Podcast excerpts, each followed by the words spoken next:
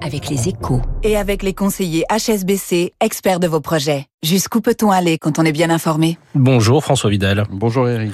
Euh, les Français se sont rués donc sur le livret A en janvier. Ils y ont déposé plus de 9 milliards d'euros, du jamais vu depuis 14 ans. Et c'est une très bonne nouvelle selon vous François. Oui, pour les épargnants probablement, mais surtout pour la France, Eric. Hein. Alors si les Français ont, ont, augmenté leurs dépôts sur le livret A dans de telles proportions, on parle tout de même d'un montant quatre fois supérieur à la moyenne, c'est pour deux raisons.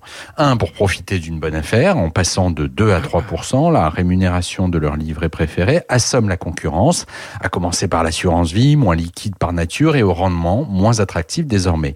Deux, parce que les ménages y ont vu le moyen de faire enfin fructifier le matelas d'épargne constitué pendant la pandémie et qui dormait jusque-là sur leur compte courant. En clair, le livret A est devenu le refuge idéal face à l'inflation, un refuge qui abrite plus de 500 milliards d'euros désormais et ça, c'est une chance pour le pays. Pour quelle raison? L'argent déposé sur le livret A sert à financer le logement social et les besoins des organismes HLM sont bien inférieurs à cette somme.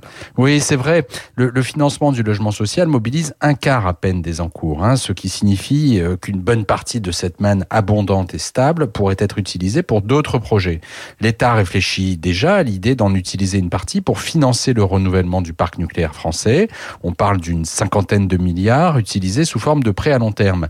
Mais au nom de l'intérêt général, on pourrait aller plus loin. Pourquoi ne pas envisager plus largement de faire du livret A l'instrument financier de la transition énergétique Cela reviendrait à considérer ce placement comme une forme d'emprunt national, rémunéré à 3% et destiné à la décarbonation de notre économie. Un objectif vertueux pour l'épargne des Français, à condition bien sûr qu'il soit assorti de la garantie de l'État. Merci François Vidal des Échos, 7h12 sur Radio Classique.